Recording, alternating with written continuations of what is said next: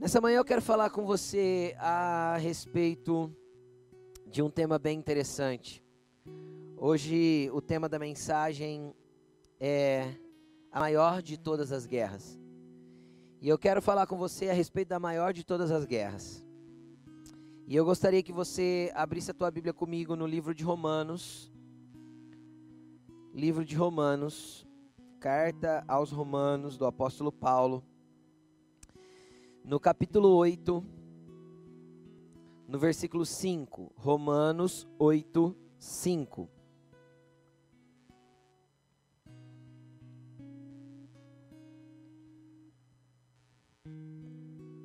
Senhor Jesus, nós te agradecemos pela oportunidade de ouvir a tua palavra. Eu te peço em nome de Jesus que o teu Espírito, de forma profunda e poderosa, possa entrar em cada lar, em cada família, em cada casa. Em nome de Jesus, que o teu Espírito possa mover o coração de filhos, de pais. Converta o coração dos pais aos filhos e dos filhos aos pais.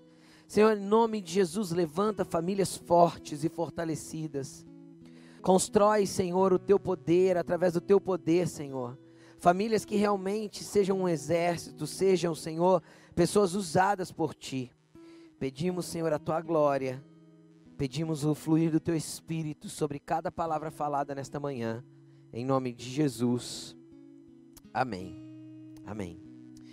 Romanos capítulo 8, versículo 5 diz o seguinte: quem vive segundo a carne tem a mente voltada para, a, para o que a carne deseja. Mas quem vive de acordo com o Espírito tem a mente voltada para o que o Espírito deseja. A mentalidade da carne é morte, mas a mentalidade do Espírito é vida e paz. A mentalidade da carne é inimiga de Deus porque não se submete à lei de Deus e nem pode fazê-la. Quem é dominado pela carne não pode agradar a Deus. Deixa aberto aí, eu vou continuar lendo. Eu quero ir conversando com você a respeito do que o apóstolo Paulo está tentando transmitir aos irmãos de Roma, aos romanos. É muito interessante que se nós pegarmos todo o livro de Romanos, nós vamos perceber que existe uma batalha travada em todo o livro onde Paulo relata esta guerra que eu nomeei como a maior de todas as guerras, que é a guerra entre a carne e o espírito. E essa guerra ela tem um fim, e é onde nós queremos chegar nessa manhã com você. Ela tem um fim, ela tem um porquê que ela acontece. E é interessante que eu quero que você entenda nessa manhã que nós somos humanos, nós somos naturais. Nós temos desejos naturais e necessidades naturais, necessidades humanas que nós precisamos satisfazer ou que outros precisam satisfazer para que nós vivamos. Eu tenho certeza que assim que você acordou nesse dia, você teve necessidade de tomar um café. Eu tenho certeza que assim que acabar esse culto, você terá necessidade de almoçar. Nós temos necessidade de tomar banho, nós temos necessidade de cuidar da nossa saúde, nós temos necessidades, é, inúmeras necessidades. Nós temos necessidade de amar e de ser amado, nós temos necessidade de se relacionar, de ter pessoas ao nosso redor, nós temos, nós temos várias necessidades que é parte do contexto natural e humano, do contexto de ser gente. E deixa eu te explicar uma coisa: quando Deus começa a trabalhar nas nossas vidas, para nos transformar em pessoas espirituais, pessoas guiadas pelo Espírito, não há nenhuma exigência de Deus e nenhum tipo de fundamentação bíblica para dizer que Deus quer arrancar de nós a nossa humanidade.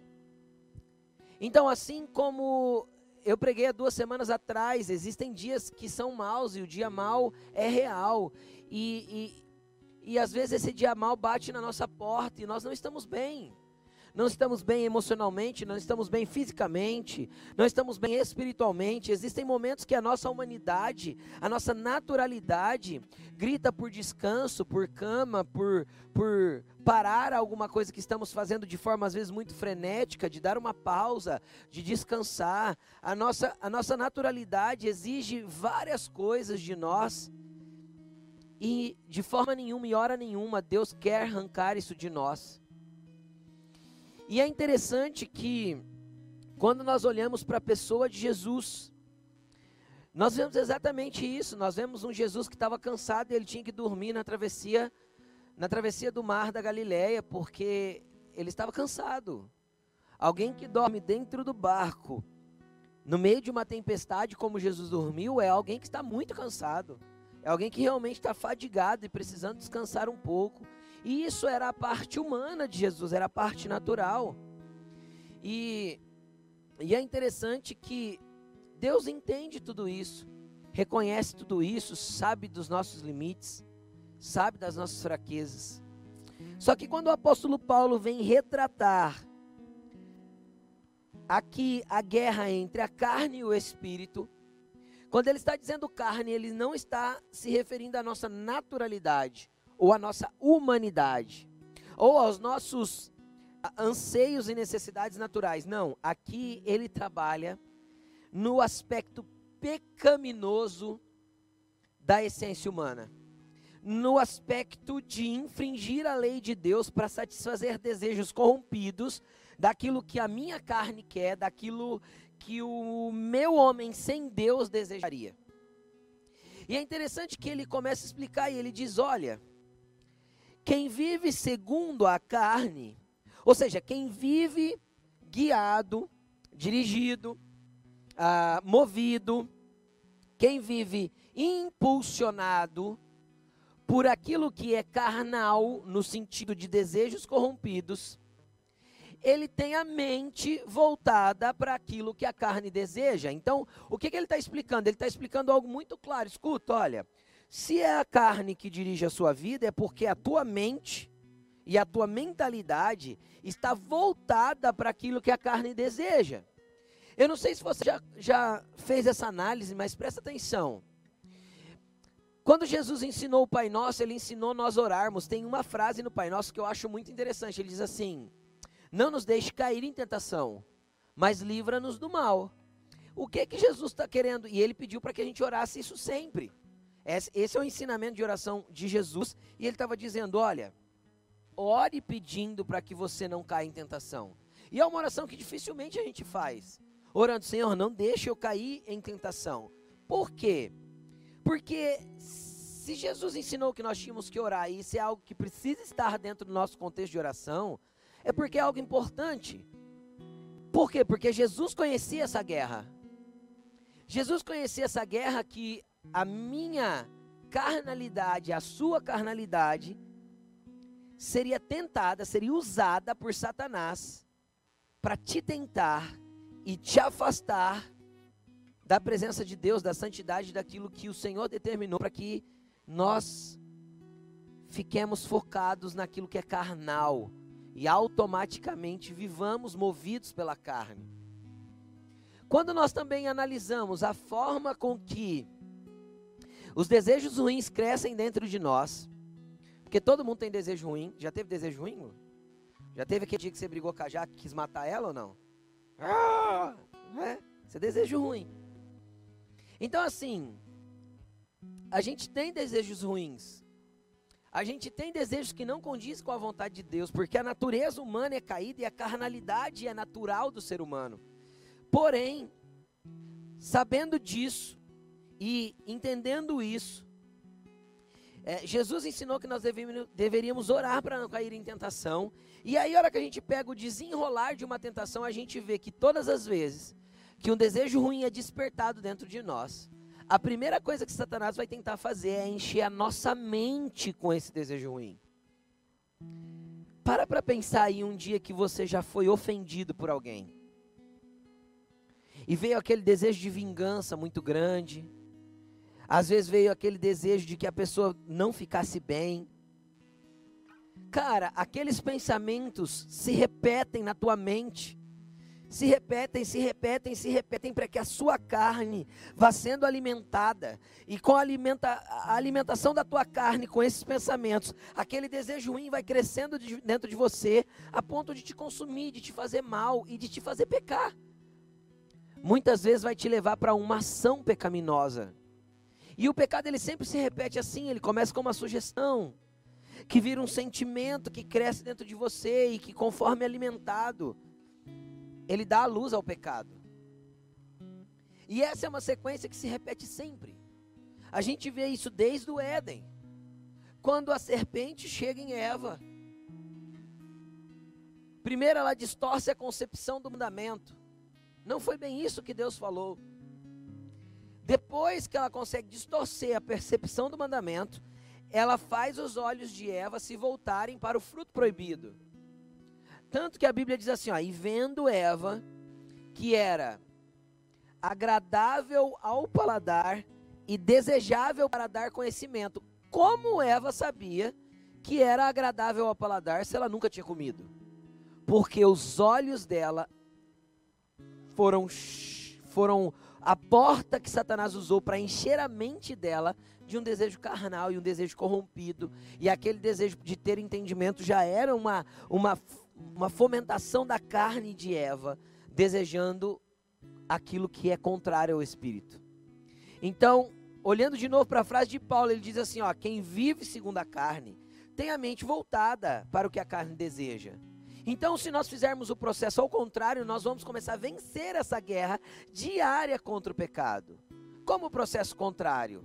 O processo contrário é quem vive de acordo com o Espírito tem a mente voltada para que o Espírito deseja. Então a nossa oração de manhã, além de ser Deus, não nos deixe cair em tentação, precisa ser Deus. Faz com que a minha mente, o meu coração sejam inundados pelas tuas coisas, pelas coisas do teu espírito. Porque se a minha mente, o meu coração estiver ligado nas coisas do espírito, não há desejos carnais que possam entrar em mim.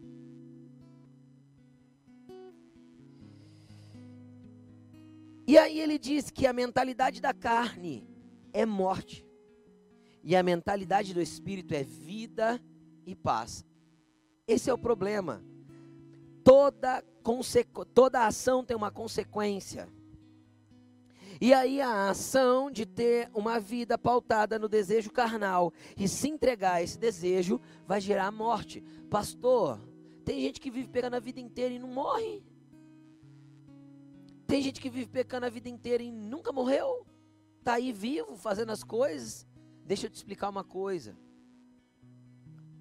Às vezes a morte que Paulo está citando não é só a morte física, mas existe uma morte espiritual, uma morte que está consumindo a pessoa por dentro, uma morte que está fazendo com que ela se desligue de Deus a cada dia mais, uma morte que está matando ela dia a dia, pouco a pouco, e ela não está percebendo. Só que quem tem a mentalidade do espírito, ou seja, o espírito tem um sistema mental. O Espírito de Deus tem um sistema mental para te dar, uma mentalidade que Ele quer colocar dentro da, tu, da, da tua mente, dentro do teu coração, dentro da tua vida. O Espírito de Deus tem uma mentalidade para embutir dentro de nós. A mentalidade do Espírito é vida e paz. Cara, vamos ser sinceros, quem não quer ter vida e paz? É uma realidade, é o que a gente está buscando nesses dias, é o que a humanidade sempre buscou.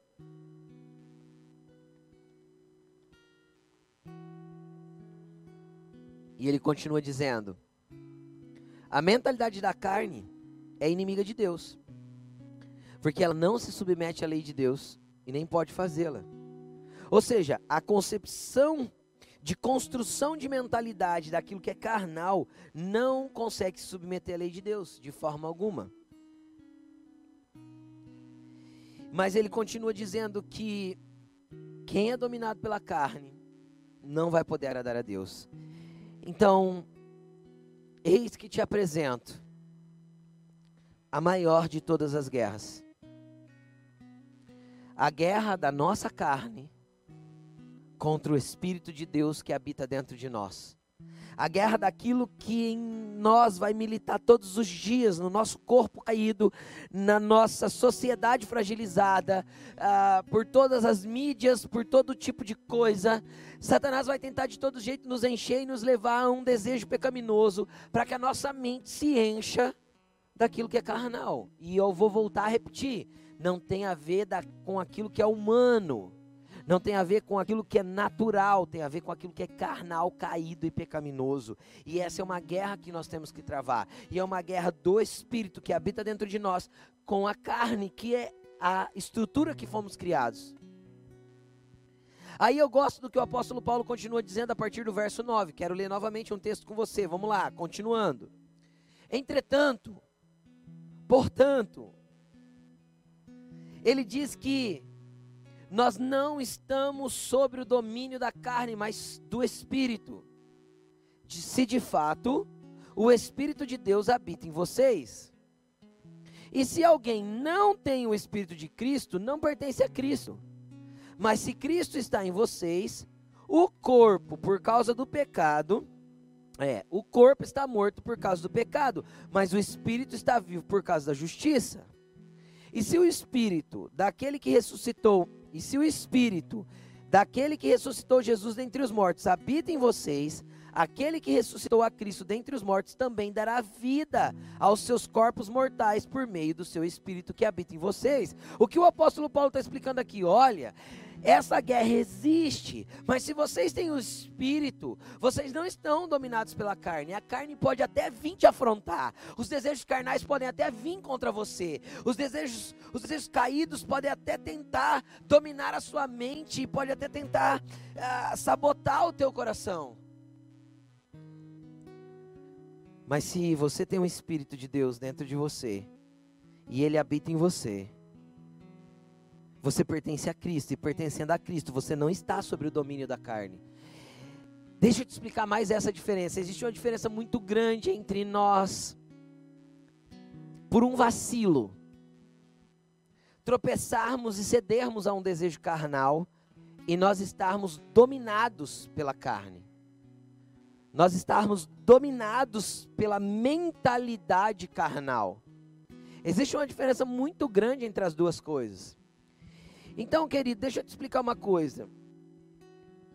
Se aquilo que a tua carne deseja te leva para o pecado e isso é recorrente, isso acontece todo dia, várias vezes ao dia, é, isso não é um tropeço. Isso é uma área que está necessitando de libertação, está necessitando de ser dominada pelo Espírito. Agora, se é um acidente, que num momento de vacilo, de distração, de falta de vigilância, você caiu, mas você rapidamente se coloca de pé e insiste em continuar através do arrependimento, da confissão, e você persevera, cara, então você é redimido, e como redimido, você já não está sob o domínio da carne, mas você está de fato sobre o domínio do Espírito.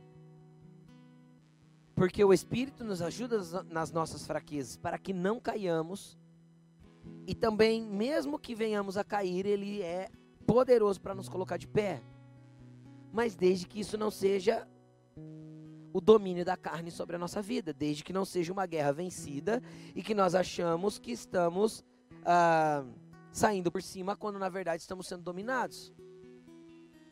O mesmo aspecto eu poderia, por exemplo, usar para um vício.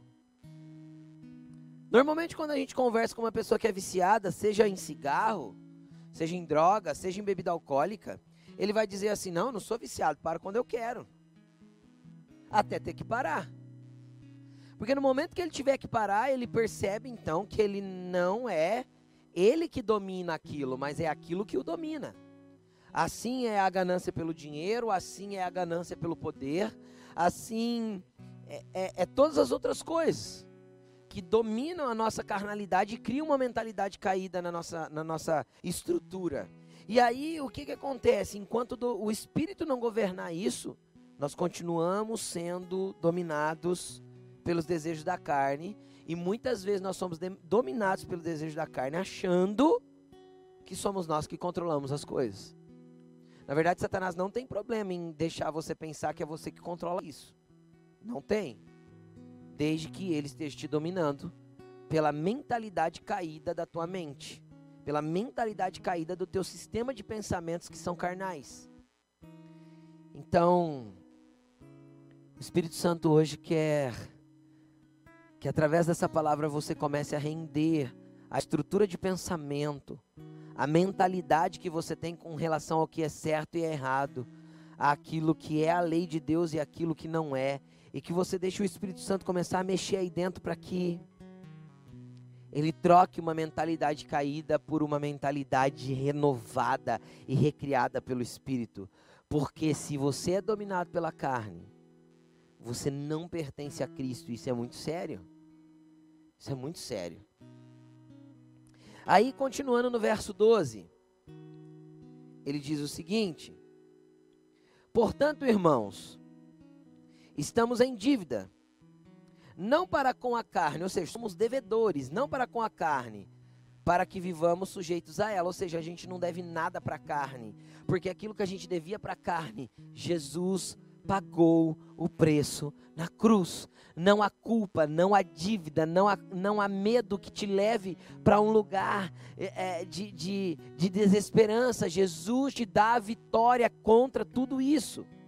E ele diz, versículo 13: Se, pois, se vocês viverem de acordo com a carne, morrerão, mas se pelo Espírito, se pelo Espírito vocês fizerem morrer os atos do corpo, da carne, vocês viverão. Porque todos os que são guiados pelo Espírito de Deus são filhos de Deus.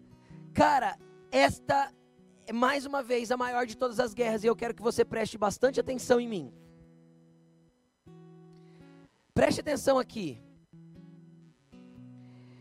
Se aqueles que são guiados pelo Espírito de Deus são filhos de Deus, a guerra aqui não é necessariamente apenas para que eu esteja no pecado. A guerra aqui não é meramente a minha carne contra o Espírito de Deus que habita em mim. A guerra aqui é para roubar o meu lugar em Deus. Jesus disse em João 1,12 que todos aqueles que o receberam, deu-lhes o direito, a autoridade de se tornarem filhos. Filhos é ser filho é um lugar que eu acesso em Deus.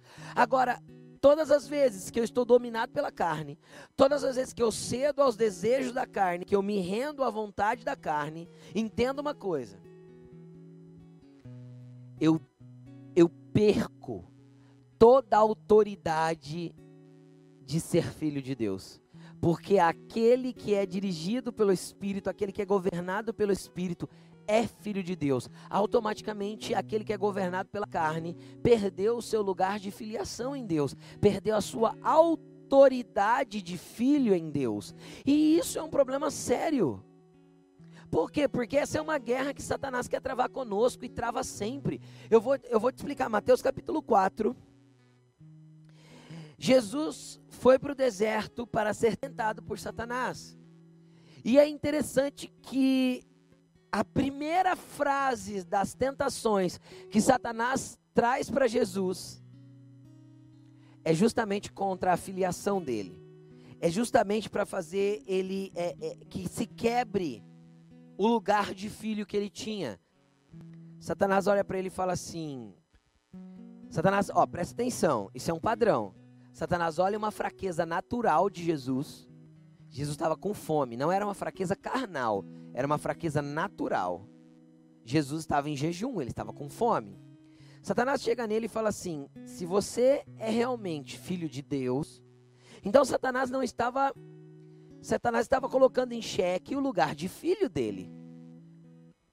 Satanás estava colocando em xeque a filiação de Jesus, a identidade de filho que ele tinha. E ele disse: Se você é realmente filho de Deus, manda que, esse, que essas pedras se transformem em pães. E Jesus responde: Nem só de pão viverá o homem, mas de toda palavra que sai da boca de Deus. Então entenda uma coisa. Satanás queria que Jesus usasse da autoridade de filho para satisfazer um desejo natural. Ou seja, que Jesus acessasse um lugar espiritual em Deus, transformando aquelas pedras em pães, para satisfazer algo natural. E Jesus não o fez. Não o fez. E o confronto ali era a respeito da identidade. Se realmente você é filho, faça isso. Primeira coisa que nós temos que entender, se nós somos dirigidos pelo Espírito de Deus, somos filhos de Deus. E se somos filhos de Deus e estamos, estamos convictos de que não estamos sendo governados pelo pecado, nós não precisamos provar nada para ninguém, e também não precisamos provar nada para Satanás, e também não precisamos provar nada para pessoa alguma, porque nós temos um lugar de filho, nós temos um lugar de acesso, e nós não precisamos perder este lugar. Mas o dia que nós cedemos para o pecado, para a carnalidade, cedemos aquilo que Satanás está lançando para nós, ele rouba o nosso lugar de filho. Então entenda uma coisa. Toda guerra entre a carne e o espírito é para te tirar de um lugar de herança. Toda guerra entre a carne e o espírito é para te, te, tirar de um lugar de autoridade. Toda guerra entre a carne e o espírito é para roubar aquilo que você tem no Pai. Que nós venhamos a deixar de lado nessa manhã tudo aquilo que nossa carne tem desejado, para que nós possamos guardar o nosso lugar em Deus, guardar a autoridade que Ele nos deu como filho deles, como filhos dele. Eu sei que tem pessoas que estão me assistindo nessa manhã e que têm colocado a sua espiritualidade em xeque, trocando-a pelo pecado de forma constante. Hoje o Senhor te chama para um lugar de filho. Hoje o Senhor te chama para ser redimido. Hoje o Senhor te chama para ser lavado, para ser restaurado, para acessar lugares nele. Hoje o Senhor te chama para acessar um lugar espiritual onde quem governa a tua vida é o Espírito. Então entenda uma coisa: se você é governado pelo Espírito de Deus, não é o sistema que te governa, não são os políticos que te governam, não é a, a, a, situação que governa a tua vida, não é o medo que governa a tua vida, não é nada disso que governa a tua vida, é o Senhor quem governa a tua vida, é o Espírito que dirige os seus passos. Você que está aí, levante suas mãos nessa hora. Levante suas mãos e que o Espírito Santo possa, nesse momento, redimir a tua vida, comece a pedir perdão. Comece a pedir para o Espírito arrancar de você tudo aquilo que é da, da natureza carnal, da natureza caída de você como ser humano. E fala para Ele, Senhor, eu quero ser dirigido pelo Teu Espírito de hoje em diante. Vai falando isso para Ele. Eu quero ser governado pelo Teu Espírito de hoje em diante. Eu quero ser dirigido pelo Teu Espírito de hoje em diante.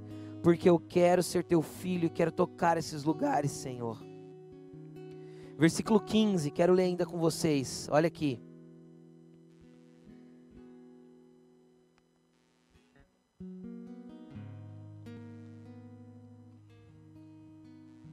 Pois vocês não receberam um espírito que os escravize novamente para temerem. Olha isso que poderoso.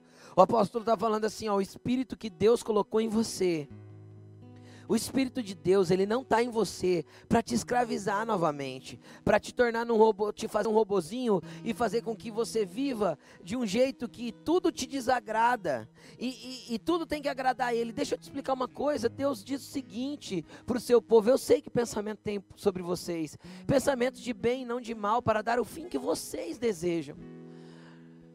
Satanás quer tanto roubar o nosso lugar de filho para que a gente enxergue os mandamentos de Deus como regras de impedimento, como regras de. Como essas que nós estamos vivendo nesse dia, regras que nos impedem de sair da nossa casa, regras que nos limitam e que, e que, e que não nos deixam viver, que os governantes estão impondo. Não, não, as regras de Deus não são assim. As regras do Espírito são vida e paz. E vida em abundância, Jesus falou. Jesus quer a gente com a vida leve, Jesus quer a gente alegre, feliz. Jesus quer, quer a gente pautado nas suas verdades, porque é o melhor lugar para se viver. Muitas vezes a gente a gente imagina que, eu vou tentar ilustrar dessa forma. A gente imagina que as cercas que Deus coloca como limite para que nós não pequemos, não entremos num lugar de carnalidade. A gente muitas vezes olha para essa cerca e pensa que é uma cerca que nos aprisiona. Na verdade, não é uma cerca que nos aprisiona, é uma cerca que nos protege de cair no abismo que está logo ali depois dela. Os limites que Deus impõe é proteção. Os limites que Deus impõe é por amor. E o dia que nós entendermos que o centro da vontade de Deus é bem longe da cerca, nós nunca mais vamos querer ficar pendurados à beira do precipício, porque a presença dele vai ser a melhor coisa que nós podemos ter, e o lugar de relacionamento com ele é a melhor coisa que nós podemos viver. Sabe, tá, tá uma onda, Lu, no Instagram, é, por esses dias, das caixinhas de pergunta lá no Reels, né? E sabe o que, eu fico admirado quando eu vejo aquelas caixinhas de perguntas? É que quase todas elas, Lu, começam assim: é pecado? E cara, quando eu vejo os cristãos de hoje em dia perguntando: é pecado? Me dá um, me dá um aperto, Lu, me dá um aperto no coração. Por quê? Porque, porque quando eu fico tentando entender onde é o limite do pecado, é porque eu quero ir até a beiradinha da onde eu não caio. O meu desejo carnal, a carne está gritando assim, ó. É, é, é, pecado descer aqui do púlpito? E aí eu quero que alguém me responda: é. Mas é pecado eu ficar na pedrinha preta que tem aqui na, na beirinha do púlpito? E eu quero que alguém me responda assim: não, na pedrinha preta da, da, da beira do púlpito não é pecado. E aí eu quero ficar bem assim, ó. Não sei se vocês conseguem ver meu pé bem aí da sua casa, mas eu quero ficar assim, ó. Uma pedrinha preta eu posso. Eu não posso lá embaixo, lá embaixo é pecado. Mas aqui na pedrinha preta eu já sinto o cheiro do pecado que está lá embaixo. Eu já consigo observar o pecado que está lá embaixo. Essa é a nossa carne, gritando para pular a cerca que está aqui na beira do precipício, protegendo a gente. Sabe, eu queria que essas caixinhas estivessem cheias de perguntas assim, Lu. Pastor, como eu faço para chegar mais perto de Deus? Como eu faço para ser mais santo? Como eu faço para ser mais puro numa, numa geração é, tão corrompida? Como eu faço para ser um trigo em meio ao joio? Como eu faço, pastor, para poder crescer no meu nível de justiça e santidade, para que eu possa ser luz nessa geração? Pastor, como eu faço para ser sal da terra? Pastor, como eu faço para me relacionar com Deus mais intimamente para que eu nem deseje mais o pecado, apesar dele vir me tentar sempre? Não, a pergunta é sempre oposta. É quanto, quanto perto da cerca eu posso estar sem cair? Quanto perto da carnalidade eu posso estar sem me render ao pecado? Está errado, igreja. Está errado. O processo é, tem que ser inverso. Tem que ser inverso porque o Espírito não nos escravizou colocando uma cerca de limitação, mas nos recebeu como filhos para que nós clamemos Abba Pai. Olha o versículo 15, deixa eu terminar. Mas vocês receberam um espírito que os adota, que os adota como filhos, por meio do qual, ou seja, através desse mesmo Espírito, nós clamamos: Abba. Abba significa papaizinho, ou seja, nós queremos tanto nosso pai, nosso relacionamento com ele, que o que Paulo acaba de explicar em cima está vencido. Não deixe a sua carne governar, querido. Que o Espírito nos governe. Versículo 16: O próprio Espírito de Deus testemunha com o nosso espírito que somos filhos de Deus. Ou seja, pastor, eu não tenho certeza se eu tenho esse lugar de filiação. Pastor, eu não consigo entender se realmente. Não, não, eu, eu entendo que sou filho de Deus porque todo mundo é filho de Deus, né? Não. Eu já expliquei isso aqui, não vou pregar isso de novo. Né? Não. Uh-uh. Mas se o Espírito de Deus testifica no teu espírito que você é filho, então você tem acesso como filho. Filho é herdeiro e herdeiro tem direitos. Filho tem acessos.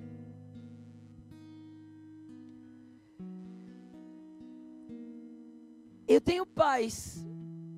Meu pai e minha mãe são bons pais. Foram excelentes pais para mim. E o ambiente da casa do meu, dos meus pais é seguro. E esse ambiente seguro da casa dos meus pais permita, permite que eu chegue lá a qualquer momento que eu queira. Abra a geladeira. Pergunto se tem comida e como posso usar o banheiro sem pedir licença. Eu não chego na porta da casa dos meus pais e falo: "Dá licença, pai". Eu entro e sento. Por quê? Porque apesar de estar casado há 23 anos, que eu fiz domingo passado, canega, eu ainda tenho essa liberdade na casa dos meus pais porque eu não perdi um lugar de filho. Qual que é o nível de acesso que você tem, como a Laine pregou esses dias atrás sobre o céu é real? Qual que é o nível de acesso que você tem nos ambientes do teu pai espiritual? Porque se o Espírito de Deus testifica no teu espírito que você é filho, o caminho está aberto, o lugar está acessível, e quanto mais profundo você for, mais longe da carnalidade você fica. Versículo 17, para a gente encerrar, diz assim: Se somos filhos, então somos herdeiros, herdeiros de Deus e co-herdeiros com Cristo, se de fato participamos dos seus sofrimentos, para que também participemos da sua glória. Olha isso que poderoso, cara. Olha isso aqui. Nós somos herdeiros de Deus e co-herdeiros em Jesus. Ou seja, sabe o que significa isso? Rapidamente. A Bíblia sempre ensinou o direito da primogenitura. E o primogênito ele tinha direito à herança dobrada dos demais irmãos. Isso é direito de primogênito. Eu tenho herança dobrada, eu sou herdeiro de Deus e sou cordeiro de Jesus. Agora, eu sou cordeiro de Jesus. Quando? Quando eu participo dos seus sofrimentos. Para que também um dia eu venha participar da sua glória. Eu já participe desde já, né? Que nós já podemos ter acesso a essa glória. Agora, como que eu participo do sofrimento de Jesus? Qual foi a maior guerra de Jesus? Hum, a Bíblia diz: ele viveu aqui durante 33 anos e meio, porém não pecou. A maior guerra de Jesus foi vencer de uma vez por todas tudo que era pecado. Jesus não cedeu aos desejos da sua carne. Jesus não cedeu aos desejos da sua humanidade. Jesus não cedeu aos desejos caídos. E se nós participarmos do seu sofrimento, nós vamos participar da sua glória. Eu queria que você se colocasse de pé, só aqueles que querem participar da glória de Jesus. Coloque-se de pé, você que quer participar desse ambiente de glória com Jesus. Coloque-se de pé, eu gostaria nesse momento que você fechasse os seus olhos. Primeiro você vai se autoanalisar o quanto você tem cedido aos desejos da carne. Primeiro você vai se autoanalisar o quanto você tem se rendido à carnalidade. Aquilo que a tua carne deseja. E depois que você fizer essa análise, eu, eu quero que você comece a orar para que você esteja mais perto de Deus e acesse esse lugar de filho, porque a batalha de Satanás é te tirar do lugar de filiação. A maior de todas as guerras é para que você perca o seu lugar de filho. É para que você não acesse mais lugares espirituais. É para que você se renda ao pecado e viva governado por ele. Mas hoje o Espírito Santo de Deus quer te capacitar para que você seja mais que vencedor em Cristo Jesus, sobre todas as tentações, sobre todos os desejos caídos. Em nome de Jesus, comece a orar aí. Comece a apresentar a tua vida, os teus desejos ruins. Comece a apresentar os pensamentos que te assolam e às vezes gera sentimentos ruins dentro de você te remete a coisas do teu passado, faz você reviver coisas que você não gostaria de reviver, que Jesus já perdoou. Vai falando com Jesus, Ele está aí na sua casa. Vai falando com Jesus.